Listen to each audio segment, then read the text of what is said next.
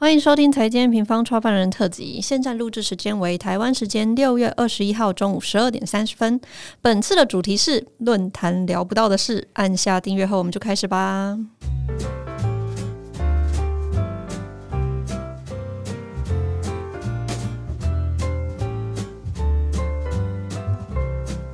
Hello，大家好，我是财经方的 Roger。大家听到这集 Podcast 呢，应该是在端午节连假的最后一天哦，所以我们利用这一节开头，跟大家一起来跳一下收心操。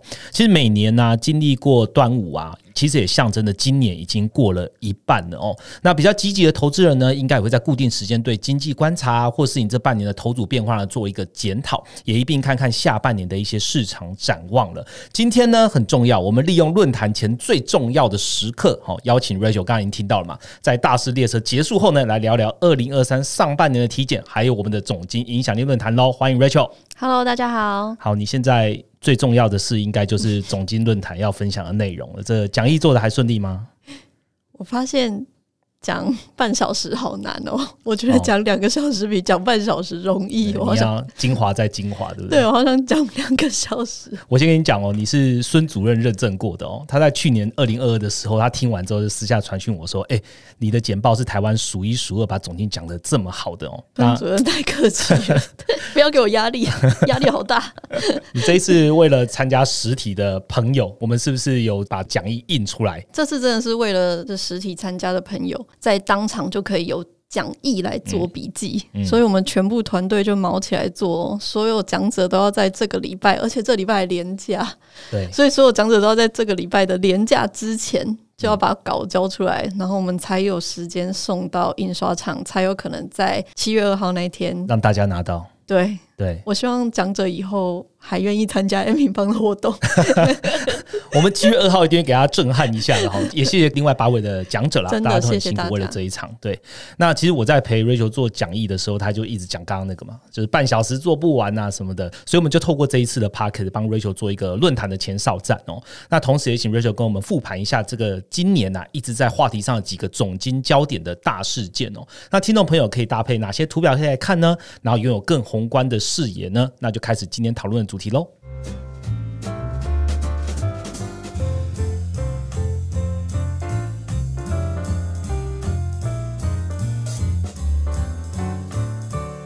好，今天我们跟 Rachel 来好好聊天哦。大家听到这一集的时候，其实离二零二三年的总经影响力论坛呢，不到一周的时间就要登场了。那我们先来回顾一下好了，你去年在论坛到底讲了什么？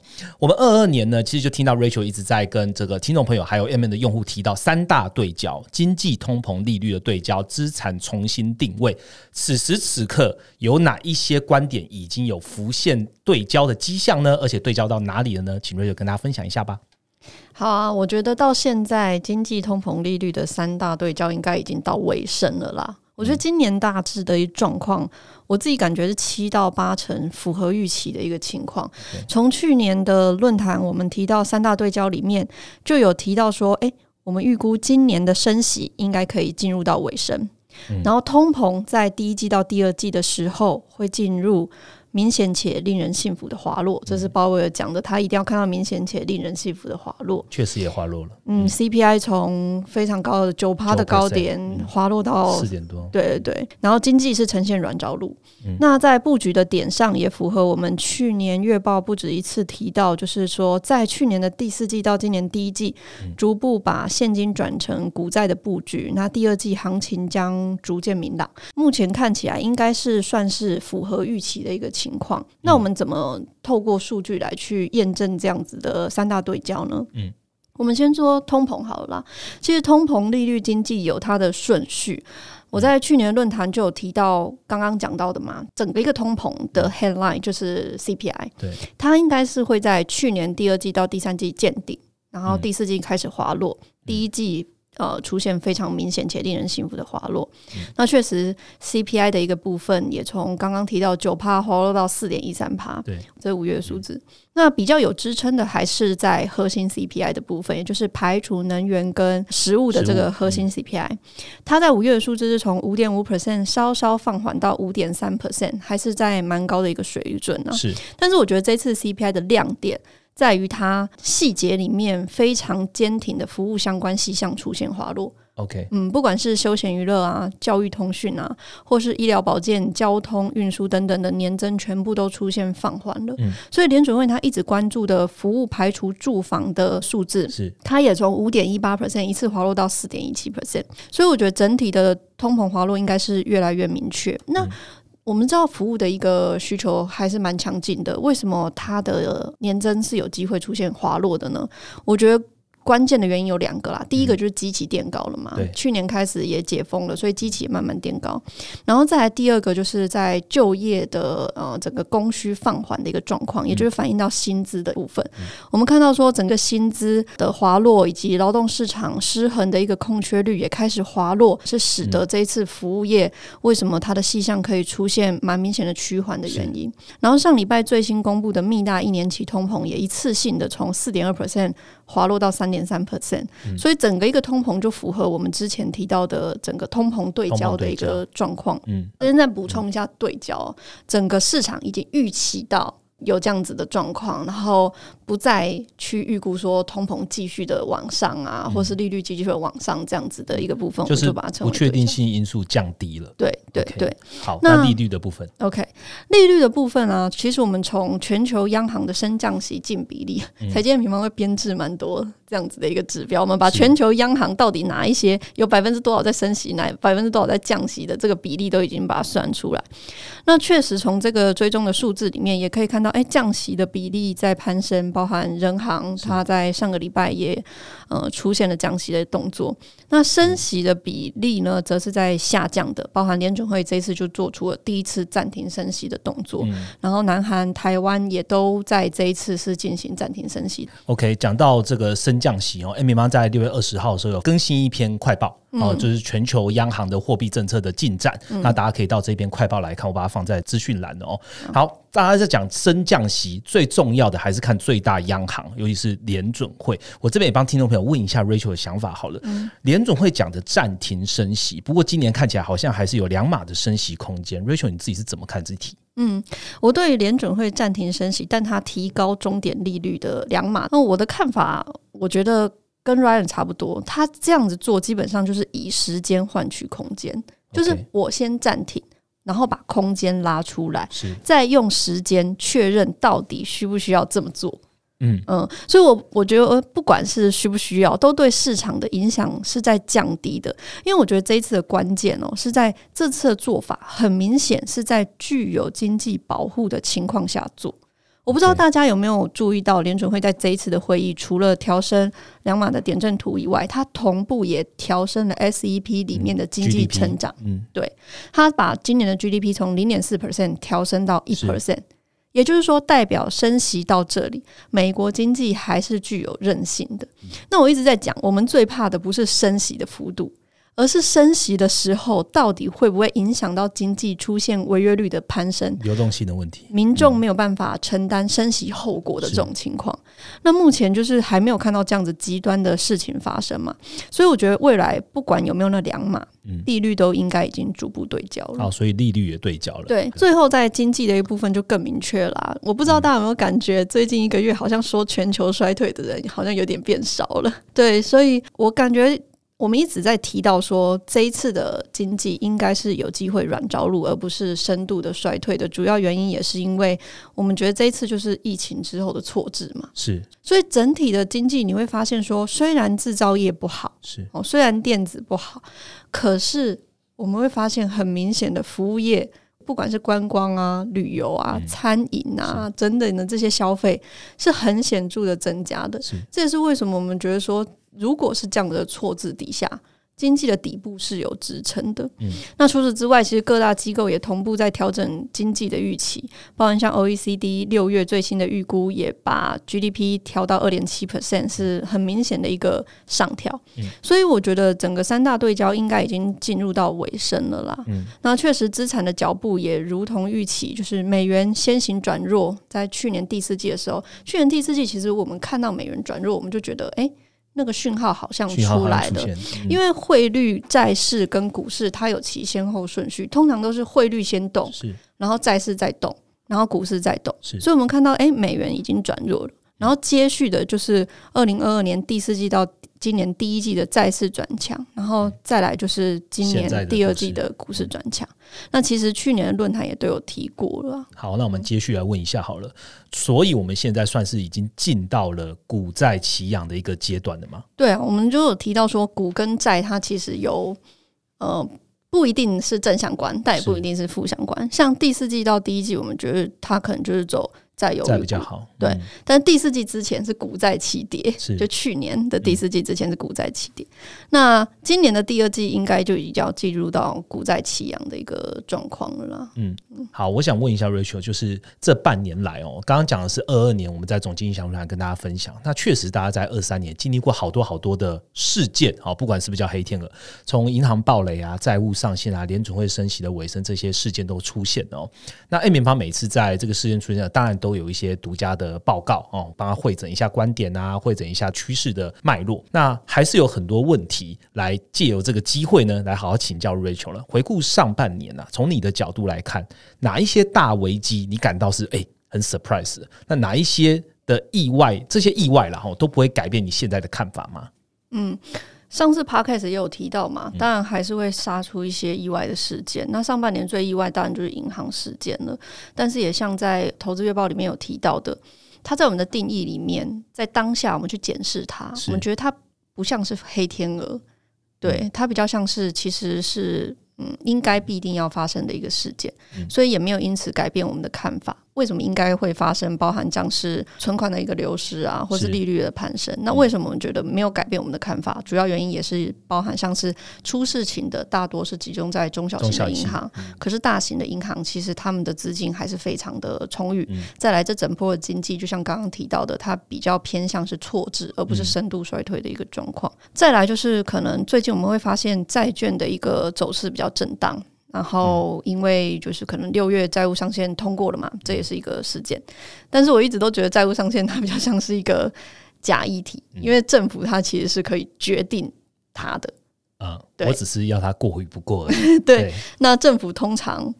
让他不过的几率就会比较低。是，那最近债务上限通过以后，大家就是转向反而去关注财政部哦，终于可以大幅发债的一个情况。是，那会不会造成冲击呢？我们研究团队也觉得这个冲击应该不会非常大。从 Ryan 他在这个礼拜一的一个直播，他其实有提到财政部在提高。这个 TGA 的过程里面，如果是从过去攀升最高的货币市场基金获得的话，那整个流动性就还算稳定。所以，通常总体经济哦，它你看到一个趋势以后，这些事件或者是数据是让你确认这个趋势会不会改变的。如果你的判断哦是觉得不会改变，其实你的布局就不太需要去做更改，你也不太会需要去一直去调整你的想法。OK，好，谢谢 Rachel。刚刚 Rachel 提到的 Ryan 在。哦，六月十九号的直播，那讲到 TGA 啊，跟货币市场基金他们的关系啊，流动性是怎么样的？其实我们在 Ryan 的这个直播里面都有好好的跟大家解答了哈。我们用一张图来完整的表达了，讲到这些货币啊，讲到一些联总会的内容，美国经济之外呢，我们现场的 Live 也回答了将近二十个用户哦最想知道的问题。那我也把这个直播链接放在资讯栏，也跟大家讲一个好消息：如果你参加了总经理论坛二三年的，你还可以免费进来看这个直播。这直播可以看到什么时候啊？这直播到七月二十一号。OK，对我记得我那时候在跟 Ryan 在讨论这个直播的时候，嗯。我们也是讨论，就是说，嘿，好，论坛讲不到的，就在切一下他的直播都讲了，就是论坛真的是精华在精华啦。对，其他的就透过 Podcast 跟 Ryan 的直播那边跟大家分享。OK，好，那我们接着再来问一下数据问题，好了，因为大家都知道 M 平方的 motto 啊，M 平方希望的使命，好，M 平方想要传达给用户的都是以循环为主，数据为辅嘛。刚刚 Rachel 讲了那么多，有一些事件啊，那什么状况什么的，我想问 Rachel，这半年。你用什么数据在不断的做确认呢？嗯，我之前也有提到哦，在这半年里面，它是前景对焦、反复测试的一个时间点。我那时候提供了两个数据在月报里面，这好像是二月月报就写写到了。对我二月月报就提供给大家，就是我一定会观察这两个数据，我自己也是真实照这个方式在操作的。这两个数据我觉得是影响行情的关键。是第一个数据是油价，我有提到说，上半年的油价如果能稳定持稳在。八十美元一桶，不要超过的话，是哦，那就可以代表通膨不至于恶化，就通膨会持续的往下。三大关键就可以对焦，股市的胜率就可以提升。是为什么呢？因为我们都知道嘛，去年俄乌风暴的时候，油价在三四月之后，其实它基期非常非常高，嗯，它攀升到一百甚至一百二一百二左右。嗯，那油价如果在今年只要在可能八十九十，然后不要超过一百，它最好就在八十左右这样子，甚至低于八十，那我们就可以判断通膨就是相较于基期油的年增就不对会大嗯。幅的一个能源的年增会大幅的往下。嗯。那在这个情况下，其实就有可能让联准会去做出暂停升息的动作，那经济就有可能不再恶化。是。所以当时我就一直觉得通膨是一个关键呢、嗯。那确实油价看起来在今年上半年它就在八十美元左右，甚至现在大概在七十多美元左右的一个部分。那再来第二个，在观察经济对焦的过程里面啊，我那时候有提到，接下来我们会看到蛮多不太好的数据。嗯，如果这个数据公布的时候，市场没有反应，那应该就是最坏的状况就过了。然后那个时候有特别提到，美国零售销售在三月过后，它的年增率就会出现滑落。嗯，所以我们要观察三月过后零售销售公布的时间点，如果股价没有反应，嗯。哦，那就是代表市场已经 price in 了，市场之后预期了，对、嗯。也不会再预期有更差的状况了。是。所以我每次在抓低点的时候啊，我都会去观察最差最差的数据开出来的时候，市场是不是已经预期到了？嗯那接下来这几个月也都验印证了刚刚讲的一个状况嘛。我们看到了呃，美国的零售销售年增率持续的滑落，但股市其实没有再有更大的波动。是。那零售销售这边我也补充一点呢、就是说它的滑落其实是一直被预测的商品消费在滑落，就是我刚刚提到的，就是制造业错置的呃问题，对对对，那服务的消费还是扮演着支撑，那这件事情也跟判断差不多，所以在这件事情上面也让我们判断说，哎，经济对焦应该已经近尾声，股市应该胜率是可以提升的一个状况，所以我觉得在市场纷扰当当中啊，如果你看到哪一些关键的数据，它代表的意义，你就不会受到太大的影响，可以动态调整自己的部位。嗯，所以其实上半年还是抓住两个重要的点啊，当然就是一个是通膨，一个是经济。那通膨的话，我们用油价来看；那经济的话呢，其实很多，但我们就以美国最终端的市场、最大的市场，我们用零售销售来看。Rachel 刚刚讲的数据之外，提供大家心法哦，也就是说，M 平方也常常在讲。最坏的状况是不是已经过了？怎么样看最坏状况已经过了？开出最差的数字的时候，市场有没有 pricing 有没有预期到了？大家可以拿来做这个心法的借鉴啊。好，我们问完上半年啊，我们来问下半年好了。下半年展望一下，你会观察什么样的数据呢？下半年我自己觉得最关键的一个数据就是台湾出口。就一个数据打死的之类的。有其他数据我会再写在月报里面，但是我在上个月月报我是提到台湾出口，因为我觉得台湾出口它代表着这一波的制造业循环，那同时它也代表着股债的配置，是因为这一波就是制造业转弱。然后我一直觉得出口相较于制造业就是三到四年一次的循环，那我觉得台湾的出口在下半年年增率应该要开始往上了。嗯那一旦它往上，市场就容易对于明年的企业获利去做比较正向的预估和解读。嗯那为什么我觉得台湾的出口下半年应该就可以往上呢？主要有呃几个原因啦。第一个原因就是我们观察到产业已经开始轮动了嘛，然后我们研究员有分享说，诶，库存有一些消费性电子的库存已经开始在往下了，不管是面板啊还是 PC，、那半导体可能在下半年接上。那第二个就是机器从七月之后。出口的机器会大幅的降低，嗯出口机器只要大幅的降低，年增就有机会往上。那在第三个，当然就是 AI 这一块的支撑嘛，或电动车这一块的普及化，也让像伺服器啊、大数据啊、车用还是具有支撑的。嗯那我觉得这个出口它代表什么样的意义呢？嗯，我觉得下半年的出口啊，如果它是处在一个比较温和复苏的一个状况，像现在是负的十几趴，对。那如果它是温和复苏，譬如说我攀升回零 percent，或者是在零到五慢慢的攀 percent，升对，嗯零到五 percent 左右的这个年增率，那我觉得股债都可以续报，，OK，嗯，因为它是比较温和复苏的一个状况。那如果它是强势的复苏呢？就是下半年台湾的出口，它的年增突然间拉升，攀升到五趴十趴，哇！那市场对于二零二四年会超级乐观。那那个时候可能就是股优于债。是。那如果当然，我觉得这这个几率比较低啦。嗯。就是台湾的出口是再次破底的状况。嗯。那我觉得。就会再优于股，那那个时候我就会改变我的看法。但是我目前在看，我还是觉得台湾出口是处在温和复苏的一个可能性会比较高。OK，好，谢谢 Rachel。我们刚刚从二零二二年论坛开始讲到，一路讲到现在，哦，甚至讲到了下半年。确实，从这个市场的这个行情来看，确实外汇先行的，接续就是债市，然后接着就是股市。相信大家现在也蛮有感觉的。那我们回到来问一下，这一次二三年要带的论坛的主题好了，我们大家都有看到 Rachel 这一次。主题叫做全球景气循环，经济重启还是更大的 bubble？这两个是非常极端的内容，所以请 Rachel 跟听众朋友分享一下，你为什么会聊这个面向吗？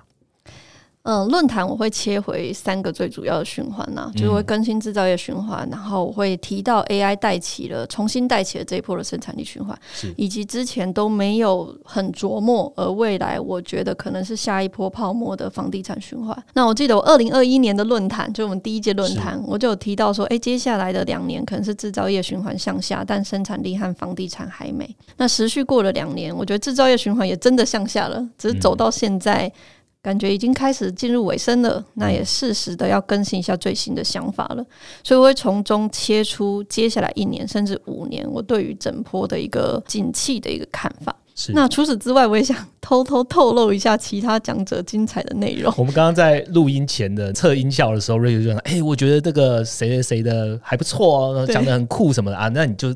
帮大家爆雷一下好了，小小的雷哦。对我首先觉得孙主任的真的非常精彩，嗯，他完全听到提到我没提到的另一个面向的总经要点，是。市场希望知道的，我觉得都在他的简报里面，是。嗯，包含他提到整个地缘政治下全球的供应链到底怎么移转。嗯，然后他也会提到去美元化的一个兴起下，其他货币如何观察。我发现它包含提到黄金、人民币甚至日元的看法，是以及印度到底有没有可能成为接下来的新宠？这几个是不是都？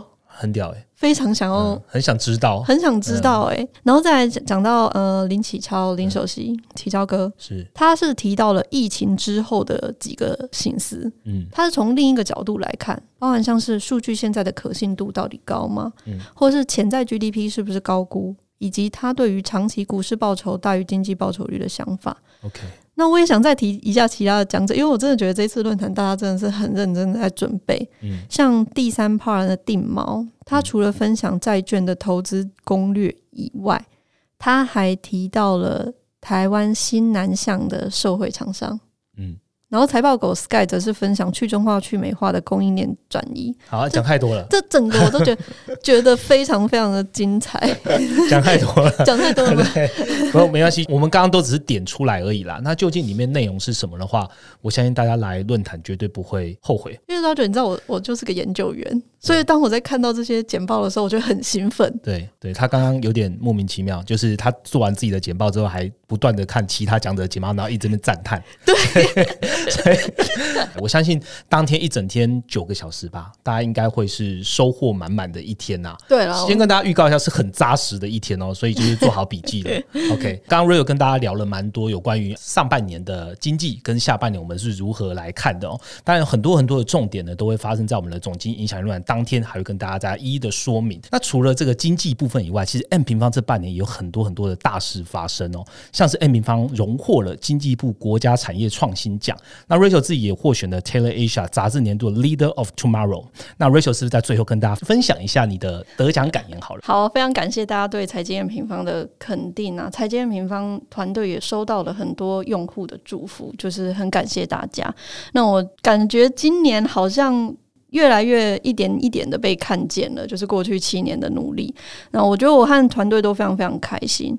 然后我当时记得国家产业创新奖的评审来到 M 平方的时候，他们其实问了非常非常多的问题。那时候有十三个评审来到财经 M 平方，然后问说：“哎，你们这间公司到底在干嘛？为什么是你们啊？你们未来的计划是什么啊？等等的。”然后最后他们有拍拍我的肩。所以我记得很清楚，他们说 M 平方在做的事情是对的，嗯，对，所以我觉得真的就是蛮感动的。然后在颁奖典礼的那一天，也发现说，财经平方是唯一一个金融经济相关的产业得到这个奖。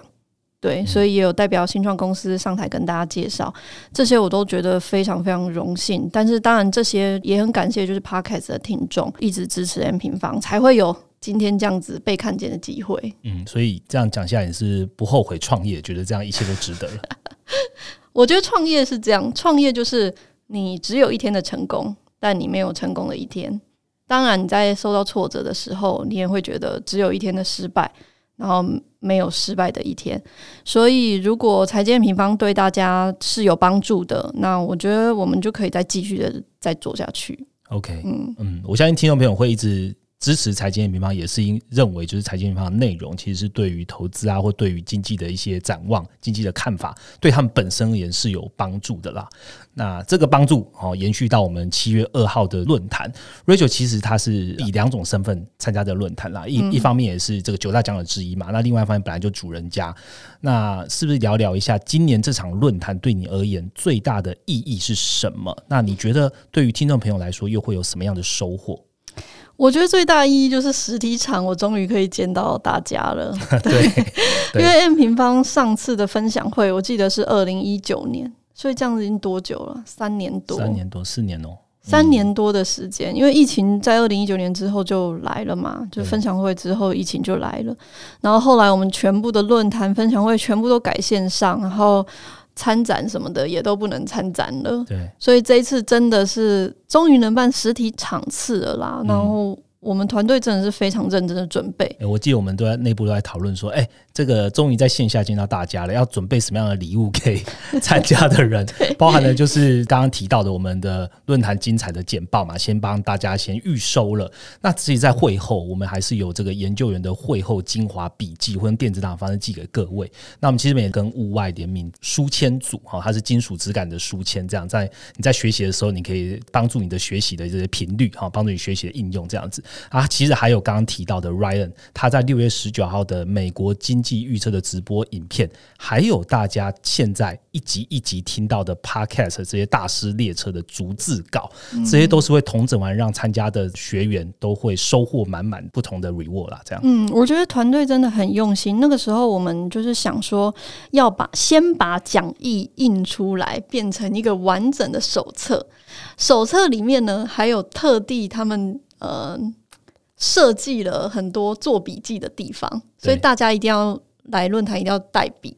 带笔对，就是你可以自己做笔记，就是你可以跟着讲者的简报，然后我们会给你一个非常完整的简报的手册，所以你可以跟着这个简报 PPT，然后开始做笔记。然后事后呢，如果你笔记做的呃，你想要有参考的依据的话，研究员也都会有。会后的笔记给大家，所以我觉得这次真是算是蛮用心的。然后还有这次的论坛，还有我们的 M M 小聚区。哦，对，好，跟大家分享一下。好对对对，当天会设有就是研究员可以交流的小聚区，所以大家在休息的时候也可以来找财建平方的研究员聊天。那我觉得论坛对我而言最开心的，还是我可以看到在台湾有一群人，然后真的是很认真、很理性的在讨论全球的一个趋势，然后愿意为自己的投资负责。